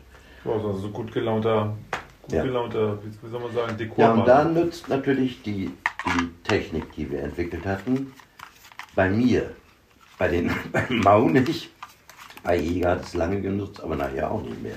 Mhm. Also ich bin da konsequent geblieben, ich bin auch nicht immer guter Laune. ja, Iris sagte immer, ja, kann man nicht mal ärgern. ist nicht aus der Laune zu bringen. Nee. Also die Exkursion wolltest du jetzt noch. Ja, ich wollte noch mal kurz wissen, diese Reisen, weil diese Reisen haben ja noch ja. mal einen ganz anderen, einen speziellen Aufwand erfordert. Ja. Also mhm. es war ja nicht einfach so, dass ihr euch in die Bahn gesetzt habt und gesagt habt, ah, wir fahren jetzt mal äh, nach Paris oder nach Brüssel oder sowas, nein, sondern nein, nein. das war ja äh, mit einem großen organisatorischen Aufwand ja. im Vorfeld auch verbunden. Wer war da die, die treibende Kraft oder wer war der Organisator? Wer konnte das organisieren? War Jäger auch ein Organisator? Oder war das nicht seins? Ist er, war er eher ein also Mitfahrer? Die Vorbereitungen waren eigentlich, äh, da kramte er äh, Briefe von Knispel aus und äh, dann wurde im, im, Bücherkabinett der entsprechende Reiseführer BDK 1806 oder so, äh, 1906 äh, oder was weiß ich, gesucht. Es wurde ja alles immer nach alten äh, Literatur, das hat alles Jäger zusammengestellt. Mhm. Und, äh, und äh, da hatte er auch einen großen Fundus. Ich hatte auch ein bisschen was, aber das war Jäger. Mhm. Und äh, die einzige, die nicht organisiert war durch Jäger, war diese sagenhafte, da, da habe ich auch diesen Film ja drüber, diese sagenhafte Reise nach Frankreich, ja. wo ein Freund von mir, äh, wir beide hatten verabredet, wir fahren nach, äh, nach Frankreich.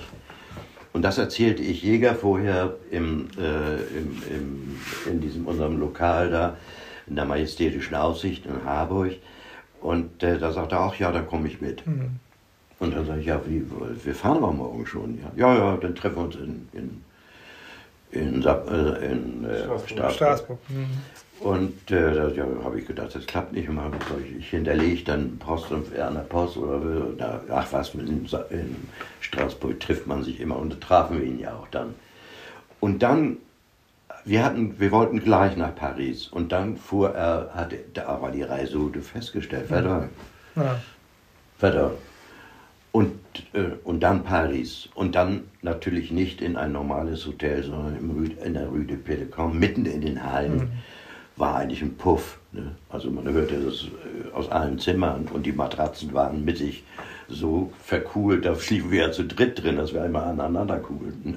und, und, äh, äh, und da vor der Tür waren große Kartons, wurden da immer abgelegt von den Hallen und da schliefen die Clochards drin. Ne? Also es war alles anders als ne, man sich ja. das vorstellen kann. Und diese, diese ähm, gut durchorganisierten Reisen, da ging es dann ja darum, England so bestimmte ja. Ziele ja auch abzuhaken. Ne? Also ja. ganz bestimmte Orte England, aufzusuchen, ganz bestimmte Objekte der Begierde zu sehen, Eben. zu überprüfen, sind die Sachen noch da, die in den historischen Reiseführern äh, beschrieben sind. Eben.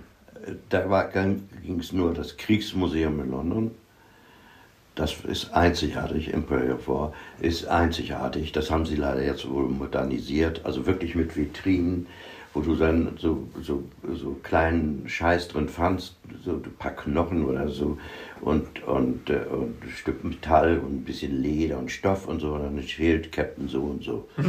ne? Und das war, ne? also da, da wurde hingewallfahrt. Ja, zerbröselten Räume und diese zerbröselten Kleinstschnipsel, die überall in, dieser, in diesen Geschichten rumliegen, die keinen Sinn mehr haben, wo auch, ja. kein, auch kein Schild und keine Spur mehr, ja, ja. einfach nur so Haufen von irgendetwas, die überall da rumliegen, diese Geschichten. Das ist, ich das kann nicht anders, ich finde das Also ob Sie das noch haben. Hochtragisch und hochkomisch zugleich. Ich würde das gerne wissen. Ne? Und, äh, und dann hatten Sie da gerade eine Ausstellung über den Zweiten Weltkrieg. Und da, da hat dieses Schild, da wollten wir jetzt totlachen, ne? äh, Gründe des Krieges, also Deutschland wollte Weltmacht werden. Das war der einzige Grund für, da, für die ganze Ausstellung. Mehr Erklärung war da nicht zu. Und Das Zweiten bringt ja auch irgendwie auf den Punkt, was dann die Ne? Idee Tja, Ich meine, so. Und, äh, es war ja so schlicht. und das war eben, und wir haben dann auch nicht nie in London übernachtet. Erstens war es zu teuer, sondern in Pubs, manche Pubs in, in der Vorstadt vermieteten auch. Mhm. Und ich weiß, äh, wir, wir hatten dann, diese, die haben ja kalt, ne? Und wir hatten dann so Heizdecken, also aber ganze Decken. Und äh, Jäger schlief gemütlich. Und ich dachte immer, wieso die, gehen die Haare so, das, ne? da stand ich völlig unter Strom. Oder in einem dieser Pubs war nur so wie so ein Hähnchengrill auf unsere auf Oh, uns gerichtet und, und das, die hatten ja dieses eklige Nylon-Bettzeug immer, ne? das kräuselte sich Sich und so, also, unter der Höhensonne geschlafen. aber es war man war natürlich begeistert. Ne? Ja, All diese, also Diese genaue Details. Punkte, die wurden abgebaut. Bath, Stoneleigh Hotel, also einzigartig. Ne? Äh, und dann rauf nach Wales, dann diese, diese, das waren ja auch Touren zum Lake District hoch, so, also es waren alles festgelegte Touren. Ne? Und, äh, und mit alten Reiseführern Ja. und, und, äh, und dann eben auch Begegnungen mit Menschen. Ne? Also zum Beispiel, das war in London allerdings, Miss Lee. äh, So eine alte, da gibt es auch einen Brief drüber, dass sie da, da schreibt Jäger, ne, schreibt Mauer, ob sie nicht sich einfach jetzt Deutschland verlassen und nach England gehen und bei da wohnten auch noch andere Inder und so weiter, die waren illegal da und da eben auch illegal zu leben. Ja. Und das ist aber so eine Geschichte, weil du es gerade ansprichst, die Briefe und die Postkarten. Also wer nicht mit dabei war, wurde sozusagen permanent informiert, Ja. was passiert, was man gesehen hat, Ja. was äh, gut war, wo was schlecht hin war, muss, was wo schrecklich man war. hin muss. Also, ja. Unbedingt, es steht dann immer so unbedingt, so und so, Bahnhofsvorplatz oder so Okay. unbedingt, äh, da Elevator, äh, Uhr, also besser geht's nicht Ja. und so. Ne? Also man war auch immer in der Pflicht, den Freunden, die nicht mit dabei waren, zu berichten. Mitzuteilen und Anweisungen. Äh, Und Zeichnungen, ne? Ja. Hm? Zeichnungen auch da auch. Ja, und dann Zeichnung, ne? manchmal auch Fantasie, ne? aber so in der Stimmung. Ne? Also sie mussten nicht das abbilden, was Ja. man konkret gesehen hatte, sondern es ging darum, einfach das, das was man äh, an Stimmung aufgesogen hatte, quasi ins Bild zu bringen und das dann wieder zurückzuspiegeln. Mhm. Kopenhagen, das waren dann so, das habe ich ja in diesem Film jetzt drin, dass wir dann bestimmte Schiffe, übrigens England immer nicht von Hamburg aus mit der Fähre, sondern von Esbjerg. Weil da in äh, Esbjerg ähm, äh, waren noch richtig alte Schiffe mit Messing innen und, und, und äh, das waren also richtig schöne Schiffe noch. Ne? Also auch die Verkehrsmittel waren wohl gewählt Ja, und ja. ähm, genau ausgesucht. Mhm. Also wie, wie wir alle sagten, in dem Moment, wo es keine Dampflokomotiven mehr gab, äh, musste Knispel eben überfahren werden. Ne? Aber das ist das Erstaunliche, dass diese alten Verkehrsmittel ja damals ähm, wie Gebäude, also wenn du jetzt nach Italien fährst, auf dem Lago Maggiore, da fahren auch die alten Schiffe, bizarrerweise. Keine Ahnung, aus den 60er Jahren oder so. Ja. Wirklich so, wo du denkst, du bist auf 30, 40 Jahre in die Vergangenheit zurückversetzt. Ja.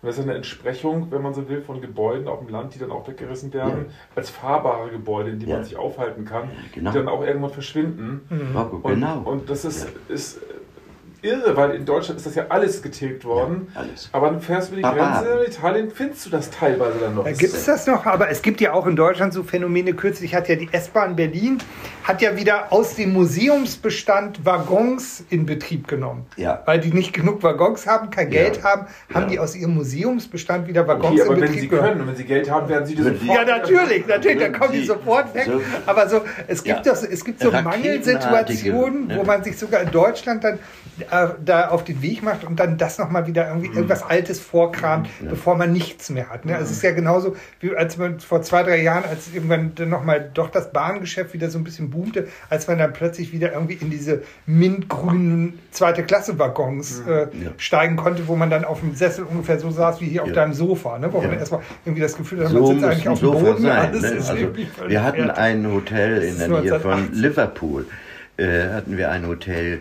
Äh, Da äh, haben wir gedacht, das können wir nicht bezahlen. Das ist ein, also so gewaltig. Ne?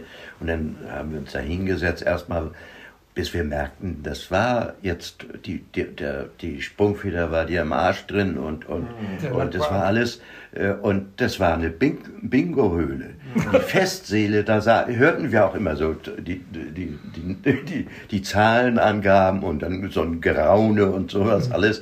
Und dann vor allen Dingen eigentlich auf Kommando, nicht einzeln, auf Kommando ging die diese Riesen für die Fester Flügeltür auf und da kamen so diese, diese typischen englischen Omas so mit verlutschten Lippenstift am Mund und so zum Powder, Ja. also zum Pinkeln. Ne? Lagen die euch auch näher, weil die waren ja, in England ist ja auch nicht nur fröhlich auf den Straßen, ne?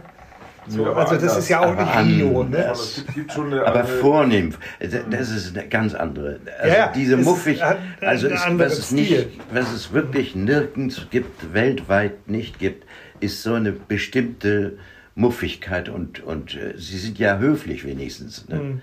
Gut, dieses ewig schlecht gelaunte und diese Das ist dieses ewige ewig auch misstrauische und, und äh, vielleicht ja auch, also das, äh, äh, da, da, muss man wirklich sagen, das ist einzigartig. Ihr habt ja auch ge, ähm, gefilmt auf den und Fotos gemacht auf den Reisen. Ja. Also nicht nur jetzt euch sozusagen so ganz traditioneller Dokumentation bedient durch die durch Zeichnungen oder ähnliches Nein, und, nein. und die Briefe und durch das Aufschreiben, sondern ihr wart ja eigentlich äh, im Prinzip mit modernster Reisetechnik des, des Touristen der 70er Jahre unterwegs und habt Super 8 Filme gedreht, so unter anderem. Und auch fotografiert. Und was hatten die Filme für eine Funktion eigentlich? Haben die nachher, sind die nachher stundenlang im Nachgang nochmal besichtigt oder gesichtet worden, um dann nochmal das Also- in der Erinnerung zu schwelgen? Oder Also Jäger war das die, Archivmaterial? also von unseren Reisen das haben wir uns nicht wieder angeguckt, wir haben es aber mau gezeigt. Also das Dann heißt, saßen wir zusammen, wenn es besondere Sachen sein, wenn man vor allen Dingen alleine war. Mhm. Also ich habe diese Filme erst 88 bei der ersten Ausstellung oder bei der großen Ausstellung mir wieder angeguckt. Okay. Vorher habe ich die nie Also es angeguckt. gab nicht jetzt immer die, die Ne, das, das Ritual, wir- der, das der Film gedacht, wurde gemacht auf der ein- Reise und anschließend so ein dumpfes die Gefühl, das muss man festhalten. Sondern es ist eher archiviert. Genau, es Ja. ist archiviert, ist Teil, wird Teil Ja. der Sammlung. Ja. Das heißt, das filmische Archivmaterial ist. Teil des Sammelbestands und jetzt nicht dazu gedacht, dass man sich nachher trifft und einen äh, Filmabend Nee, macht nee, oder nee. sowas. Ich muss mich ganz kurz, ich muss mich gleich rausschleichen. Ich werde mich Mhm. mitten im Gespräch gleich verdünnisieren, weil kurz vor, Viertel vor muss ich, muss ich los. Mhm. Aber das Gespräch ist ja sowieso, äh, Nee, wir haben, was müssen wir jetzt? Ich glaube, nee, wir sind auch, wir sind auch wirklich mit den Sachen, die mich interessiert haben, wir haben eigentlich schon alles angesprochen. Und ich. Willst du das noch Brief haben wir schnell, schon. Also was, aber das schaffst du nicht mehr. Was meinst du? Suppe essen oder? das schaffe ich nicht, ich muss um Viertel vor los, weil um 1 Uhr muss Mhm. ich in ein Ja. Zoom-Gespräch Neudeutsch. Was ist das? Wenn man sich nicht treffen kann, weil Leute uns am Tischchen macht man es ja mittlerweile immer alles über den Rechner. Und Mhm. jetzt muss ich da sitzen mit Ja, ja. hm, ja, digitaler Präsenz. Fallen mir nicht ins schwarze Loch, wie wir immer sagen. Ne, also, Nee, das Einzige, worauf ich noch mal zu sprechen kommen wollte, ist ähm, diese Begeisterung ähm, ja, äh, für dieses Thema Zerstörung und ähm, den Zweiten Weltkrieg. Der ist ja schon, spielt ja schon eine Rolle. Auf der einen Seite sucht man natürlich nach dem, nach dem Zustand vor der Zerstörung durch den Ersten Weltkrieg, aber auf der anderen Seite habt ihr ja ganz gezielt ähm, diese äh, äh, ehemalige Truppenübungsplätze, zerstörte Munitionsfabriken, Geesthacht haben wir vorhin Bilder gesehen, alles äh, Orte aufgesucht. Ihr habt ja auch ähm, ehemalige ähm, Konzentrationslager, Zwangsarbeiterlager und so weiter aufgesucht, wo es natürlich sicherlich auch immer dann um diese wieder darum geht, auch Personenschicksal nachzuspüren oder, ähm, Ja, oder die Aura nein, von so einem weil das- Ort zu, zu kennenzulernen. Das betrifft eigentlich alle Exkursionen. Du kannst eine Zeit nur über Stimmungen richtig erfassen. Also Kempowski sagt das auch mal in einem der Filme. Ich versetze mich in, die, in dem Winterhilfsabzeichen, das ist ja auch seine prägende Zeit gewesen, und vertiefe mich da drin und bin dann in der Zeit. Und diese Exkursion war, natürlich war, war der, wenn man so klein ist und Krieg erlebt und die Nachkriegszeit, ist das so prägend, Und als Kind, das, ich muss immer lachen, dass sie da immer sagen, die sind heute, wenn sie einen Film sehen mit Verschwörern, sie werden die Kinder traumatisiert. Kinder sind nicht traumatisiert, es ist alles spannend. Wir, das war eine Erlebniswelt, die man gehabt hat und die so intensiv war. Also ich kann es immer nur an mir selber erklären. Meine Mutter, meine Schwester und ich gehen über so einen Park, offene Parkwiese und ein englischer Flieger beschießt uns. Meine Mutter in Panik, und meine Schwester heulte und ich fand das so interessant. Du bist, ne, weil man den sah sogar. Ja, ne? wobei ich glaube, das ist nicht, also ich halte das nicht für hundertprozentig übertragbar. Ich kann dir wohl so ein bisschen folgen, ob jetzt Kinder traumatisiert, also ich glaube, man kann auch traumatisiert meine sein. Meine Schwester ist traumatisiert. Äh, auf jeden meine, Fall. Meine also Schwester da, ist durch die Das ist individuell Das ist sehr Ja, unterschiedlich, wir, wir glaube ich. Aber wir waren- erlebt, also das sehr- ist, einer findet ihn gut, der nächste nicht. Die nächste nicht. Also, Das- Nein, du das weißt stimmt, das erst im Alter, schon- was es wirklich ist. Was es also mit bei dir Jäger gemacht zum hat, Beispiel, ja. wenn er von, von, äh, von- von Dresden, von dem Bombenangriff erzählte, sei es jetzt nicht traumatisiert oder doch traumatisiert oder was es auch ist, äh, wir sind ja durchs Leben eigentlich ganz gut gekommen, eigentlich so. Ne? Ähm, aber äh, was es wirklich ist, dass es prägend ist, dass es Ja. fest verwurzelt ist und, dass man und da, da nochmal das zurückholen. Mein, mein Vater als 1940, 1940 geborener hat äh, von dieser Zeit auch, also die haben diese ganzen Waffen dann alle gefunden, ne, von den Alliierten, die überall rumlagen und haben die Waffen genommen und damit rumgeballert. Das war ein riesengroßes Abenteuer. Ja. Ja. Und die haben das geliebt, in die Ruinen zu Ja. gehen, die da übrig ja, geblieben ja, ja. sind, die Eben. Waffen zu finden, Ja. die militärischen Hinterlassenschaften, die irgendwelche Restuniformen und so. Wir übrigens ja auch. In meiner Kindheit sind die Ami-Soldaten bei uns über die Äcker gekrochen und wir sind hin und Mhm. Ja. Maß gegen. Patronengürtel eingetauscht, weil es uns angezogen hat wie die Motten das Licht. Wir konnten da nicht gegen an. Das war so magisch für uns.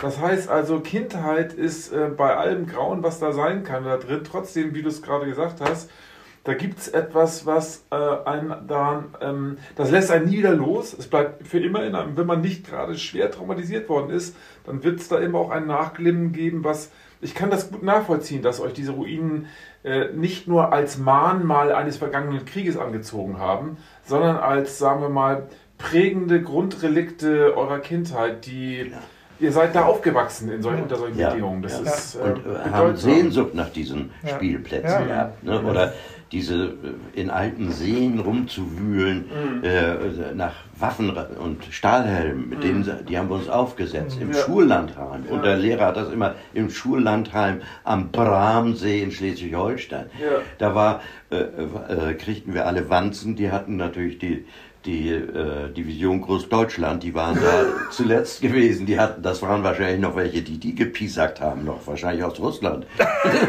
und äh, die hatten dann ihre ganzen Waffen da in diesen See gekippt und wir hatten die Traumsee, herausgeholt, ein Traumsee. ne? äh, rausgeholt und spielten da Krieg als Schüler. Und der Lehrer hat uns dann belehrt immer, Herr Ulmer, ne? ja, das ist aber jetzt falsch, der Helm und so, ne? Das, ne? das ist jetzt kein deutscher Helm. Fantastisch. Aber das ist ein super Abschluss, finde ich. Ich finde, jetzt haben wir noch mal sehr schön Ja. den, den, den Bogen ge geschlossen. Aber das ist eben Ja. äh, für viele gar nicht nachvollziehbar, was bedeutet. Aber ich kann immer sagen, äh, das ist diese Ruinenromantik auch der Zeitalter der Empfindsamkeit. Hm, ja, ja. Nur es sind andere Kunst. Ruinen. Ne? Man kann das schlechter Die, nachvollziehen. die ganzen Fürsten äh, bauten sich Ruinen, Ja, ihre äh, an sich barocken äh, Anlagen. schon- Hinten ist doch eine Ruine. haben schon immer eine Faszination. Und auch antike Ruinen sind ja nicht irgendwie einfach Um nur so in in- sich zusammengefallen. In das Mittelalter zurückzuversetzen, ne, das auch idealisiert wurde. Da muss ich